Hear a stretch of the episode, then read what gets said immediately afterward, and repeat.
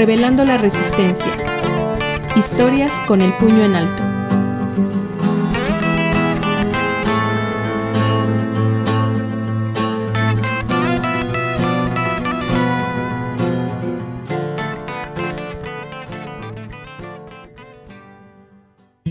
Mariposas negras. Hace un par de meses, por mera casualidad, leí una nota periodística sobre un grupo de jóvenes que hace recorridos por el Cerro del Chiquihuite, ubicado en San Francisco Totimehuacán, una junta auxiliar del municipio de Puebla.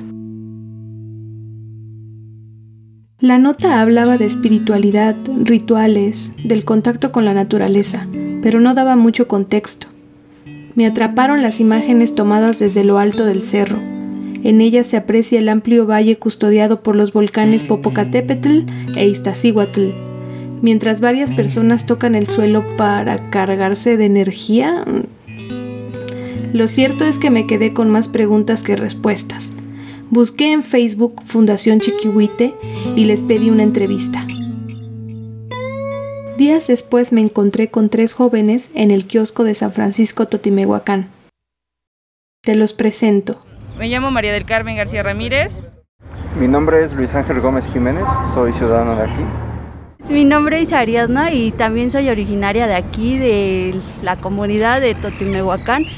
Los tres son integrantes de Fundación Chiquihuite, conformada por casi una veintena de jóvenes de entre 18 y 25 años, orgullosos de su ascendencia y comprometidos con aprender y difundir la milenaria historia de su pueblo.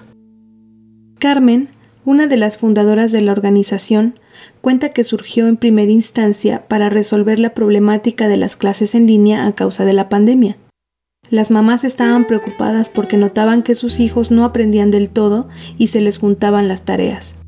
Entonces, varias buscaron a Carmen, que da clases de regularización, pero... Y pues desde ahí hay problemas, no saben escribir bien, este, la, la caligrafía, sumas, restas, divisiones no les puedes enseñar fracciones si no saben dividir. Entonces las mamás es como de, no, pues tienen 50 tareas para en una semana. Y tú dices, pues ¿cómo le voy a explicar sus 50 tareas en una semana si al mismo tiempo tienes que hacer, mandarlas y explicarle? Solidaria, Carmen comenzó a buscar un espacio donde impartir las clases de regularización, que serían gratuitas. En su casa no se podía porque significaba exponer a su familia al virus Pensó en las instalaciones de la presidencia, pero sabía que las autoridades se adjudicarían su trabajo y esfuerzo. Carmen les contó a sus amigos la situación y entre todos hicieron una lluvia de ideas de donde salieron algunos eventos y talleres para acercar a la comunidad a la cultura y no solamente el tener eh, la educación que nos brindan en las escuelas, sino también una educación que nos permita el conocernos y el conocer que, dónde pisamos. A su agrupación la llamaron Fundación Chiquihuite porque... Fundación por el nombre de tratar de ayudar a la comunidad. Teníamos como grupo, colectivo y todo esto. Y la fundación era más solidaria a la comunidad. Y Chiquihuite por el cerro del Chiquihuite. Entonces el Chiquihuite estaba ahí como abandonadito. Y en el Chiquito todavía contamos con flora y fauna. Este, pues también es uno de los lugares más importantes, ya que ahí se asentaron dos de las, dos de las tres etnias indígenas que estuvieron en Totimehuacán. Después hicieron la invitación a jóvenes de la comunidad interesados en su historia y que quisieran compartir sus conocimientos y habilidades, como fue el caso de Luis Ángel y Ariadna. Y me interesé por la propuesta que nos, bueno, que se presentó en las redes sociales era más dirigido hacia conocer la historia de Totimehuacán, el conocer un poco más, porque hay mucha gente que aún viviendo aquí no sabe cómo se pronuncia el lugar, no sabe que existe una pirámide, nunca ha subido al cerro, no sabe por qué las capillas están en ciertos lugares. Entonces eso me llama mucho la atención, ¿no? Y es, siento que es importante difundir y más para las nuevas generaciones, ¿no? Y con el paso del tiempo o cuando yo era más chiquita, me daba cuenta que como sociedad ignoramos varias cosas aquí de la comunidad. A mí en lo personal me hubiera encantado que desde muy temprana edad alguien o un grupo de jóvenes hubiera llegado a mí con la finalidad de conocer nuestras raíces y aprender más sobre el pueblo. Y ahora que ya he podido crecer más y me agradó mucho la idea y, y cómo comenzó este movimiento. Yo no fui parte de los fundadores ni del comienzo, pero me he estado uniendo más a las actividades y queremos ayudar, bueno, a difundir, a conocer y a preservar tradición y cultura de aquí de Totimehuacán. Y pues aunque estemos chiquitos o comenzando, creemos que podemos llegar a ser algo más grande y llegar a más comunidades y poder preservarlas todavía. Las actividades que realizan se enfocan en la difusión de la historia para construir la identidad de San Francisco Totimehuacán y las eligen dependiendo del perfil de cada integrante. Es decir, si uno de ellos sabe tocar algún instrumento, imparte un taller de música, por ejemplo. Ahorita estamos con la dinámica de teatro, danza y títeres para acercar un poco de historia a los barrios principales y también que pueda ser compartida fácilmente, que la sociedad pueda aprender fácilmente los talleres. También toman en cuenta las necesidades de la gente de la comunidad y la involucran. Es como primero acercar a la comunidad, que ellos sean partícipes, por eso pedimos como de los talleres son para ustedes, pero ustedes deben de presentar algo, para que ustedes sepan por qué y esto y esto. Siento que con el paso del tiempo nos damos más a conocer y este paso en las redes sociales nos ha abierto demasiadas puertas con muchas personas. Nos han llegado invitaciones de otros grupos para hacer colaboraciones y la misma gente, la comunidad de San Francisco, se ha acercado porque quiere compartir eh, algunas fotografías, algunas historias que se rumoran por aquí. Siento que la, que la participación o bueno, la aportación que nos dan es bastante útil nos hacen redirigir lo, lo que conocemos con lo que se cuenta y lograr entrelazar estas dos, estas dos historias para conocer una sola. Siento que aún nos falta mucho, pero, pero este mismo acercamiento que estamos haciendo hacia las capillas nos da a conocer aún más a gente que no está demasiado en las redes, como personas ya mayores, y que sí les interesa. Eh, comparto la idea de que me hubiera gustado mucho más joven tener un grupo con el que compartir estas ideas y el tenerlo tan cerca ahora nos permite realizar este tipo de, de actividades y muchas otras. Conforme hablaba con los chicos, me di cuenta de que la nota por la que me había enterado de ellos se había quedado re corta. Mencionaban otros lugares ahí en la comunidad con un pasado histórico invaluable, como el ex convento de San Francisco Totimehuacán, la zona arqueológica Tepalcayotl de al menos 2500 años de antigüedad, o sea, es más antiguo que el de Cholula, que Tenochtitlan, que este, ajá, que Teotihuacán. Y el cerro del Chiquihuite. Como de este último habían tomado su nombre y era una de las zonas más olvidadas, a decir de Carmen, le pedí que me acompañara a subirlo. Nos vimos al día siguiente y emprendimos la caminata. Buenos días. Buenos días. ¿Cómo estás? Bien. ¿Ya se van al cerro? Ya, de nuevo. Sí, mañana también subimos. Si nos acompaña. En el camino, Carmen me iba platicando sobre otras organizaciones que difunden la historia de San Francisco Totimehuacán desde distintos frentes, como la Asociación Tepalcayotl, Juventud de Totimehuacán, encargada de la andanza de muertos, o la zona arqueológica Tepalcayotl, que lucha por la preservación de la pirámide. Totimehuacán viene de Totomihuacán es el nombre original, por eso es el lugar de los pájaros, de las aves, Totot. Y era una de las siete tribus que salieron del Chicomostoc, un lugar mítico del que no se tiene la ubicación geográfica exacta. Al parecer varía según la fuente e incluso podría formar parte de la mitología. Dejaré que Carmen explique el contexto histórico. Chicomostoc es un lugar de por Chicotenca entre México y Tlaxcala, del que migraron tribus, había nueve tribus, los Nonohualca Chichimeca, los Tolteca Chichimeca y las siete tribus restantes. Esas siete tribus restantes no recibían un nombre hasta que los Tolteca Chichimeca fueron como sus, maestros, por así decirlo, y les enseñaron a, a agruparse porque pues es diferente la recolección de frutos que hacían, por ejemplo la caza y todo eso, a ya empezarse a organizar como grupos. Entonces los Tolteca Chichimeca son quienes instruyeron a estas siete tribus y una de esas tribus son los Totomihuaques y los Totomihuaques utilizaban el cerro como lugar de adoración. Eh, Chicomostoc eh, hace alusión a un cerro, pero el cerro ah, representa los siete orificios que tenemos de la cabeza. Dos, cuatro, seis y siete. Carmen se refiere a los ojos, las fosas nasales, los oídos y la boca. Por eso son siete tribus. Ok.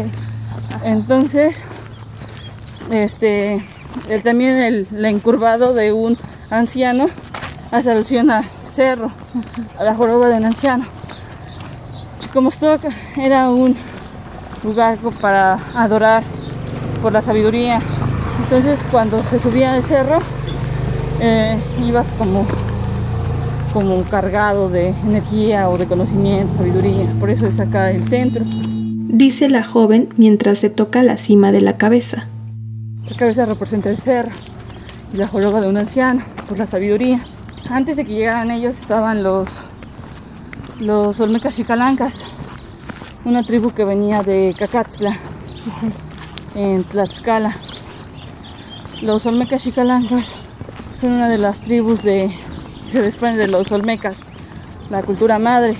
Y esos Olmecas también se asentaron en la parte del Tepalcayo, en los primeros que llegaron. Entonces, eh, como tiene mucha antigüedad lo del Tepalcayot, no se tenía un nombre en específico, pero data de los Olmecas.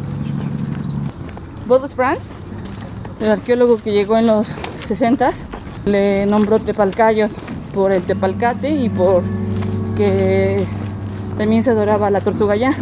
Okay. Entonces, según es como tortuga de barro, tortuga de tepalcate, ¿no? Tepalcayo. Y este primero estaban los de Palcayos, después vinieron los Olmecas Chicalancas, que son los de Cacatzcla. Ellos igual ocupaban el cerro, pero para espiritualidad. Los Olmecas Chicalancas consideraban que el pueblo era de magos, hechiceros y nahuales. Carmen me preguntó qué sabía acerca de los nahuales, entonces recurrí a lo que mi mamá me había contado. Según esas historias, los nahuales eran personas que podían adquirir la forma de algún animal. Regularmente lo hacían para robar algunos objetos u otros animales. El nahual era descubierto cuando alguien lo golpeaba o hería, y al día siguiente, ya de regreso en su forma humana, la persona aparecía con la misma herida. Bueno, Carmen me explicó que los nahuales para las culturas de Mesoamérica son personas sabias y por eso cuando los españoles llegaron se les satanizó o se les asignó esa acepción de rateros. El máximo grado de nahualidad, por así decirlo, era un jaguar. Ok. Porque era la persona más sabia o de las que tenía más poder, que representa al dios del mundo. Entonces cuidaba a su gente, pero también decían que las devoraba cuando morían. Okay. Entonces se los llevaba al inframundo. También otro nivel de nahual son las águilas. ¿Recuerdas que los olmecas chicalancas utilizaban el cerro como un lugar de energía y espiritualidad? Ok, pues en el Chiquihuite se dice que existe un portal. Antes de alcanzar su cima hay una capilla en ruinas que data del siglo XVII. Según la tradición oral de San Francisco Totimehuacán, este es el punto de más energía del cerro.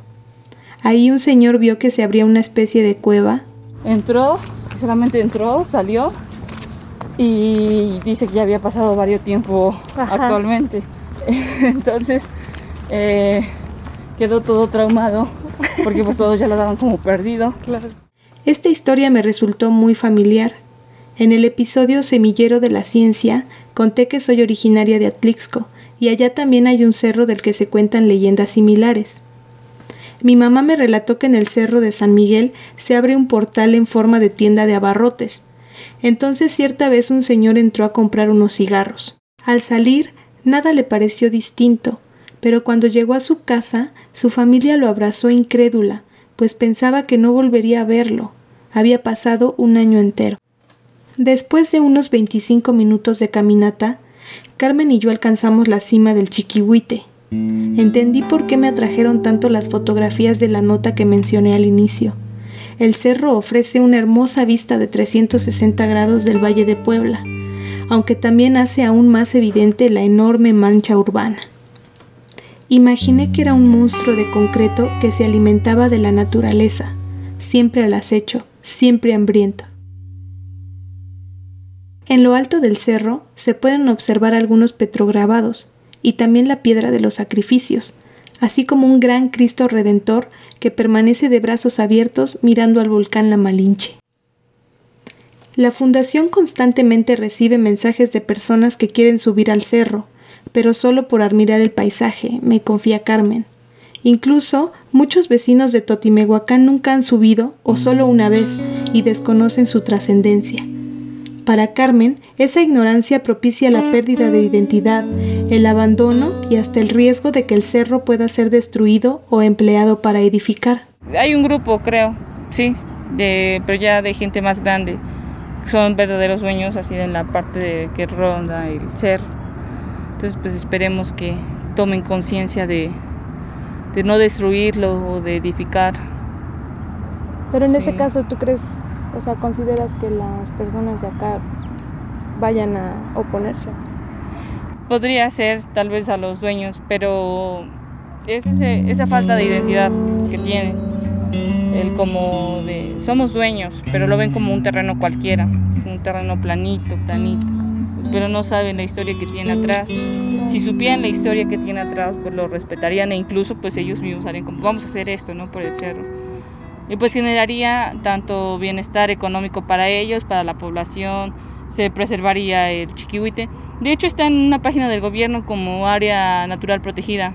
En ese sentido, el trabajo de los jóvenes de Fundación Chiquihuite no solo es importante, sino necesario, porque San Francisco Totimehuacán es un lugar que ha sido abandonado en la historia. Por ejemplo, los españoles tuvieron que pasar por Totimehuacán y generar una batalla para pasar hacia Cholula. Antes de que hubiera la matanza de Cholula, pasaron por Totimehuacán. Por ejemplo, este, también fue de la época de la Revolución. Se dice que Porfirio Díaz estuvo encerrado en, en el ex convento. Siento que ha sido olvidado a través de la historia y que se le ha dado más protagonismo a otros, sus mismos vecinos, por ejemplo a Cuautinchan, a Cholula, que Totimehuacán es mucho más antiguo que ellos en cultura y se siente mal, se siente feo. Yo lo veo como originaria y el ir a otro lugar de visita es como de todos van y hasta pagan por entrar. Y aquí que tenemos más historia, que tenemos más antigüedad, la misma gente del pueblo en ocasiones hasta lo llega a olvidar. Entonces veo que, que es necesario, no solamente nosotros como fundación, sino como pueblo, el que podamos hacer algo por el rescate de esa identidad, primero con nosotros, porque una vez que nosotros pues nos sentamos, sientamos identificados unos, así por ejemplo ahorita en la fundación somos 17, que esos 17 compartan con sus familias, pues se empiezan a, acercar, empiezan a decir qué está pasando, ¿no? Y espero, veo como esperanza en que nosotros como jóvenes y como originarios podamos construir esos lazos y darle el verdadero valor que tiene, devolverle el valor este, que tiene Totimehuacán ante otros grupos, antes que, de que conozcan a Cholula, antes de que conozcan a Coutinchan, antes de que conozcan a Tepeaca, este, Totimehuacán está primero. Totimehuacán los está esperando. En 1962, San Francisco Totimehuacán perdió su nombramiento de municipio del estado de Puebla, que recibió en 1857 y se anexó como Junta Auxiliar de la ciudad. Esto tuvo que ver con cuestiones tributarias que benefician a la ciudad, pero que les arrebató a los habitantes su identidad, soberanía y libertad. Por esta razón, otro grupo de vecinos, la Comisión Pro Defensa del antiguo municipio de Totimehuacán, se ha encargado de promover la iniciativa para recuperar la municipalidad. Si se consiguiera, San Francisco Totimehuacán sería la cabecera y se conformaría por los pueblos de San Andrés Azumiatla, Santo Tomás Chautla, San Pedro Zacachimalpa, San Baltasar Tetela y Santa María Guadalupe Tecola, así como por algunas colonias del sur, por ejemplo Loma Bella, Guadalupe Hidalgo, San Ramón, Agua Santa, La Guadalupana, zonas que más impuestos aportan, pero que han sido olvidadas por los distintos gobiernos.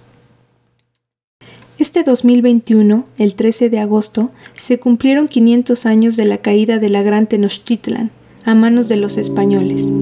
Además, el 9 de agosto se conmemoró el Día Internacional de los Pueblos Indígenas. A propósito, en Puebla se celebró el primer foro académico y ciudadano, Crecimiento Urbano y Rescate de los Sitios Arqueológicos del municipio de Puebla. Carmen fue una de las ponentes y presentó el trabajo de Fundación Chiquihuite a las instituciones que deberían estar haciéndolo. Entonces, si las instituciones no tienen las ganas de ayudar, eh, pues aquí estamos como jóvenes. Invito a las instituciones a que también se haga parte de este rescate.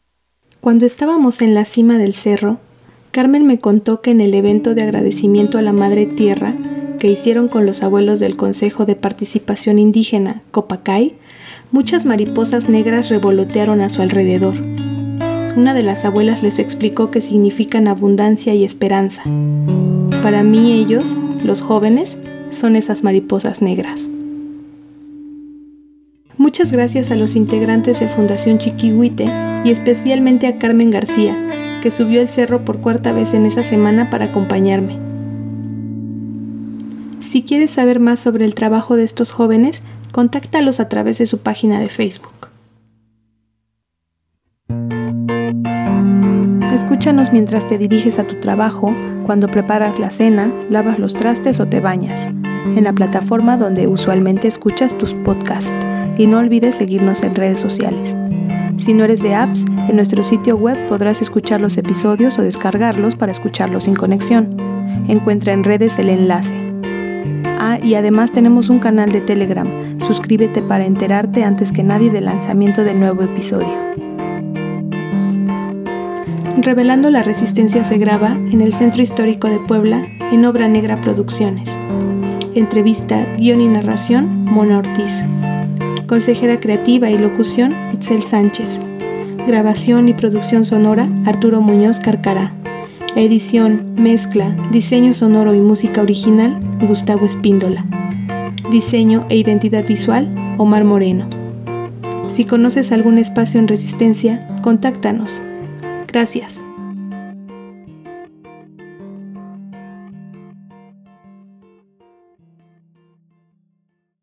Este episodio contó con el apoyo del Programa de Estímulo a la Creación y Desarrollo Artístico PEGDA de la Secretaría de Cultura del Estado de Puebla.